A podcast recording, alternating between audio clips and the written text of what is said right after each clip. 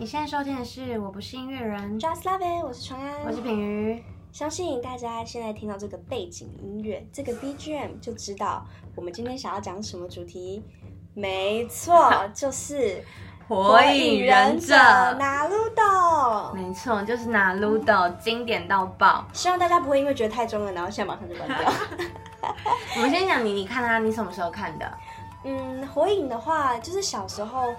会在电视上偶尔转到的时候就会看，然后真正开始重新从第一集认认真真的看到七百二十集，是在我大一升大一的那年暑假。嗯，就是因为那年暑假实在有点太闲了，然后呢，所以我就在那年暑假，然后自己一个人在台北，就在开学之前，我就一直疯狂的看《火影忍者》，然后我我大概不到一个月，我就看完了七百多集吧，然后看完之后还忍不住一直疯狂看，到现在我应该已经看超过。三四遍了，就是火影大师、火影专家的部分，并不是。那那品云呢？我自己也是以前电视的时候断断续续的看，可是那个时候就会蛮喜欢，可是知道这个集数真的太多。就会觉得我如果一只要一开始，我一定会停不下来，会荒废我的生活。所以呢，我真正从第一集看到第七百二十集呢，是就是在不久前，就是从大四开始。可是呢，确确实实的也荒废了我的生活。因为我看完《火影忍者》之后，其实就是一你就是会抽离不了。没错，我们今天就是想要来分享我们看的时候的一些领悟。其实我自己在看的时候，我已经算是年纪比较大了嘛，所以就是。在呃，经过了大概二十几年的微微的一些对生命的体悟之后呢，人生的风浪，人生的风浪，经过了这些之后呢，我在看火影的时候，我就是有一种，对我自己可能在生活中得出来的一些结论，都会在火影忍者，就是他在播的每一集的时候，你就会知道啊，这就是我的想法的那种感觉。没错，可是因为实在是火影那么多集，所以呢，实在是有太多。好处可以永远都讲不完，真讲不完。所以，我们今天就直接先列了列了几个我们觉得可以跟大家分享的点。那第一个呢，我们想要跟大家分享的就是我们两个的人道，其实就是跟名人是一样的。大家都知道名人的人道就是有话直说，说到做到，没错。哦，雷哇。领 导是奥雷诺，哦，奥雷诺领导大，他每次都这样大叫大喊。但其实名人如果有看过的人都应该知道，名人的故事非常坎坷。这讲的有点，就是其实名人这个作者他就不是想要造神，他就不是要做一个哦一个超人来救拯救人界这种事情，他就是一个很真实的东西，从他小时候。呃的成长，他其实遇到了所有百般的困难之后，最后达成他的理想。但他最终他还是成为了人间的救世主。对，那是可是那是透过他的努力，而不是他是一个天才，然后本来就有一些天赋异禀。对他不是一步登天的人。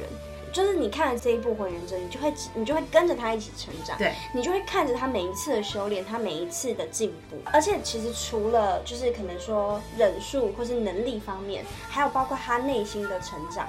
对，其实我觉得鸣人的内心是一个，就是他想要教给我们很多事情，就是。嗯，每一个人都有自己内心可能仇恨或者是不比较负面的那一面，就像鸣人当时在他身体里面的九尾那样，像九尾他就是说他是一个仇恨的集结体嘛。对，没错。九尾就是鸣人，他心里面可能从小被全村的人讨厌啊，然后可能从小爸妈为了保护他嘛，所以就不在他身边了，就是他从小都是一个人自己自己这样度过来的。那那个九尾呢，就是他这些所有的可能怨恨啊，或是难过集结的东西。可是他在他真的是播到后面的时候，他跟九尾的和好，那个碰拳，就是就是他在面对了他自己的那些不好，嗯，然后呢跟他说，我有一天也想要了解。我有一天也想要了解你，然后他画着你的仇恨，这样子就跟九尾这样讲，等于也是在跟他自己内心的不好的那一部分那样讲。我觉得这是一件非常非常重要跟感动的事情。现在想起来就又很想哭，直接眼眶泛泪。没有，就会想到，就是因为因为他就是我觉得这个最感动的一点，是因为你可以你可以感受到他的痛苦。对你，你不会觉得他就是一个非常乐观的人。他他会呈现出他的每一面，包括他他呃有一段是鸣人他在跟嗯。长门对话那里，他有跟他说，他就到此时此刻，他都无法原谅他杀了他们全村这么多人。嗯，他杀他的师傅，对他想不到他该怎么原谅他，他到此刻都非常想杀了他。不过他还是很想要努力的去尝试，有没有什么别的方法可以改变现在这个情况。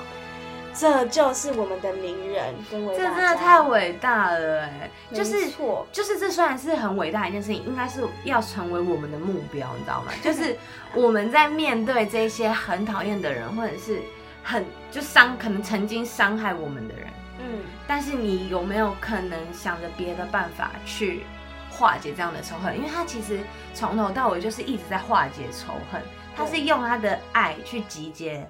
所有，可是也没有那么容易。不是说哦，不要恨他这么容易，因为他自己也是亲身体验到了失去心爱的人的那个痛苦之后，他才再化为一个，他是提供了我们另外一个不同的想法啦。对，没错，这就是我们要学习的地方，这是我们第一点想要分享给大家。我们从我们自己的心里也是深深的。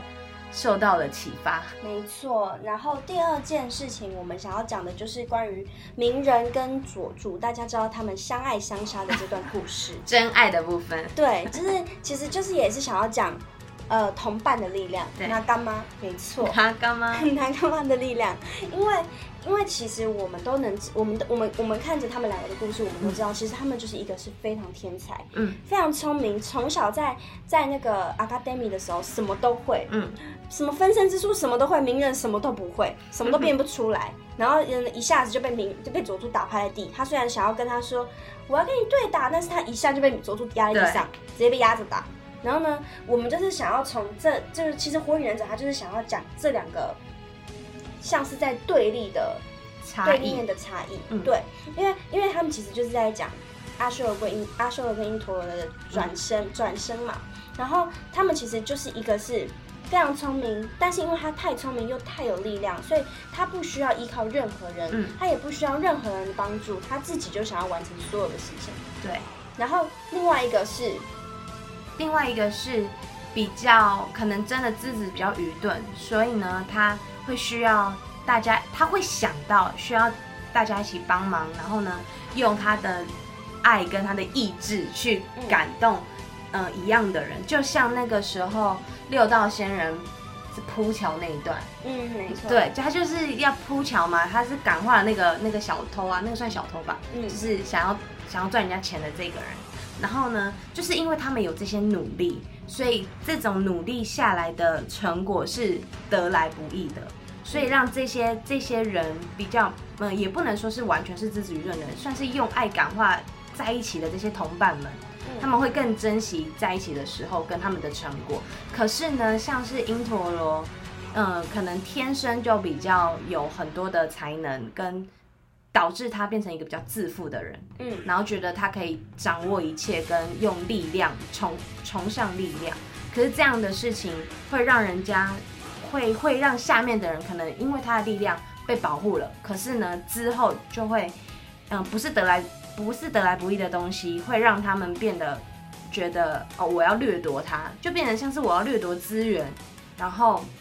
没有想要珍惜的感觉，就是引发了很多仇恨了。对他想要讲的重点，其实就是凝聚的力量总是会大过于那个一个力量。对，就是小时候团结力量大。对，因为一根筷子的故事。对他其实从前面他就是想要讲这个，因为 就看嘛，他每一个每一个从从呃最前面就是讲我爱罗跟鸣人的时候，嗯，鸣人的身边聚集了非常多人，可是我爱罗始终只有一个人。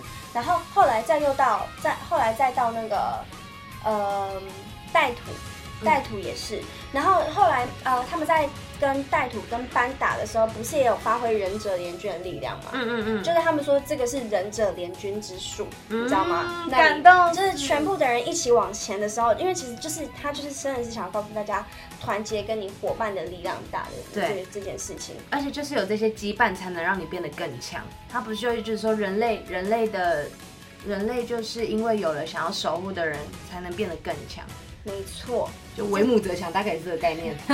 可能是。好，那第三个呢？我们想要讲的是关于无限阅读这一段故事，对，想要告诉我们的东西。东西。其实我在看阅读的时候，呃，我当时有一个想法是说，因为阅读就是创造一个很美好的世界嘛，就是你你可能过世的人，可是他还是出现在你的身边，就是一个很美好的世界。然后我那时候就觉得，这其实没有什么不好。就是我其实有一个疑问，说为什么阅读会会需要让大家就是拼了命的要打破这件事情？然后我就提出来跟传讨论，然后我们就讨论一下，嗯，觉得。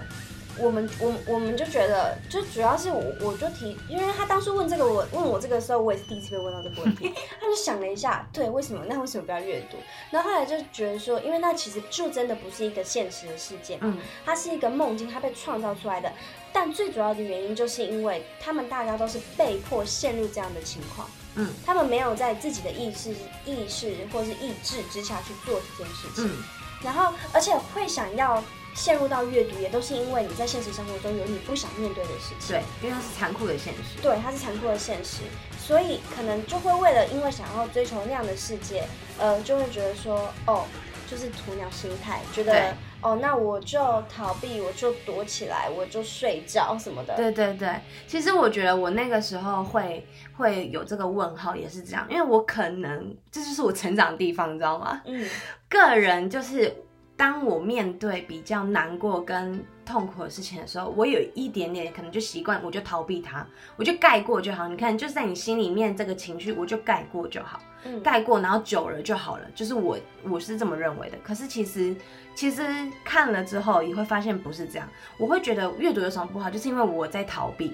嗯，就是他要告诉你的就是我们不能逃避。你就算今天呃现实是再怎么残酷，你只要面对它。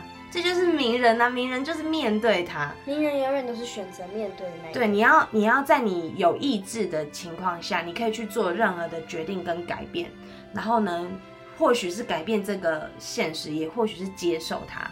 就是你必须要有这样的力量去诚实的面对自己，呃，不开心的地方，然后呢，面对它，这才是真正的世界，也是真正名人想要传达给我们的力量，就是不要逃避。而且我刚刚才看到，就是在我们录这段 podcast 之前，我才看到一段话，说如果假如说你现在就放弃，就是你选择不去面对的话，那你也不知道在你放弃的那个背后有没有美好在等待着你。嗯，对，因为你看，假如说他们当初大家真的都陷入了阅读的情况下，那。佐助跟鸣人的故事是不是就没有结局？嗯，是不是就不会有一个鸣人想要的结果？嗯，他无法去争取他想要的结果，因为那样子就是变成说，你你你你怎么知道你逃避的背后是什么？嗯，或者说你怎么知道你你面对的背后又是什么？有可能就永远卡在那里。所以我觉得有自自己的意识跟可以自己决定自己的事情是非常重要的。对，这就是不要逃避最重要的事情。不要逃避，而且你那个经典名言。啊，就是呃，因为其实看《博人传》的时候，就会有一段是回顾图影爷爷的部分。嗯，然后呢，我觉得那边真的是，因为我最近才看到嘛，然后我就觉得印象很深刻。因为图影爷爷大家记得吗？从小他在被他的前代图影 教导的时候，他不是要一直擦某一颗石头吗？嗯，他说那个是他们最重要的石头，每天都爱擦。可是这个石头是可以不停的变换的。嗯，就是你就算丢了一个，你再插一个，他其实要教他的东西就是你要守护好你的意志，嗯，不可以逃避。就是呢，他就跟他说，你找什么都可以，就是不能找借口。没错，这是经典名句，但其实我根本没看过。虽然我非常爱《火影忍者》，但是《博人传》就是我觉得我有点跟其他人一样，就是不看《博人传》只是为了看前面的人。对啊，我就是很期待每一次我们那个旧时代的人出现的时候。对啊。可是其实那个感动是一样的。其实《博人传》有点就是讲到不一样的东西，之后再讲啦。对。不管了。以后。但是呢，对，只要出现那些以前片段，跟他的意志其实是一样的。我们他们那个火之意志其实是一样的，就会觉得很感动。大家真的是。请好好的去，我跟你说，我们我们两个已经讨论好了，就是这个是我们的小孩的教材，对，就是他们成长的过程中，五岁、十岁、十五岁、二十岁，每过五年，他们就要重看一遍《火影忍者》，没错，他们要从小就学习这些坚毅、跟坚韧、跟不能逃避。不能放弃的道理。对，努力坚持不懈到最后的这种对心态，所以大家没有看过《火影忍者》的，拜托，真的赶快去看呢、你们真的会后悔。这个是经典到不行的经典。他一点也不中二吗？他真的是，他真的，他其实除你你要说他是卡通，我觉得他更适合就是大人看。对，就像我是大四看嘛，就是说你你会你可以更了解到一些事情，而且你还真的能成长。就像我刚刚说阅读那个部分，因为你怎么样长大的，你自己其实多少也清楚，嗯，就是你怎么样面对你的所有情绪，而且这也是现代人很多人写书在提提倡的事情。呃，就是你难过的事情、生气这些情绪都没有不好，但是你就是要面对它，面对才是最重要的一件事情。那面对就等于不要逃避，找什么都可以，就是不要。找借口。没错，好，反正呢，反正我们都我们刚刚就讲了嘛，就是作者他没有想要造神，但我我自己是心里觉得他变成了我心中的神，就是岸是是是岸本启事的部分。那我们今天就是中二的分享就到这边结束了。对，就是要叫大家赶快去看《火影忍者》，而且是从第一集看到第七百二十集。没错。那我们就祝大家一帆风顺，旅途平安，不要放弃，拜拜，拜拜。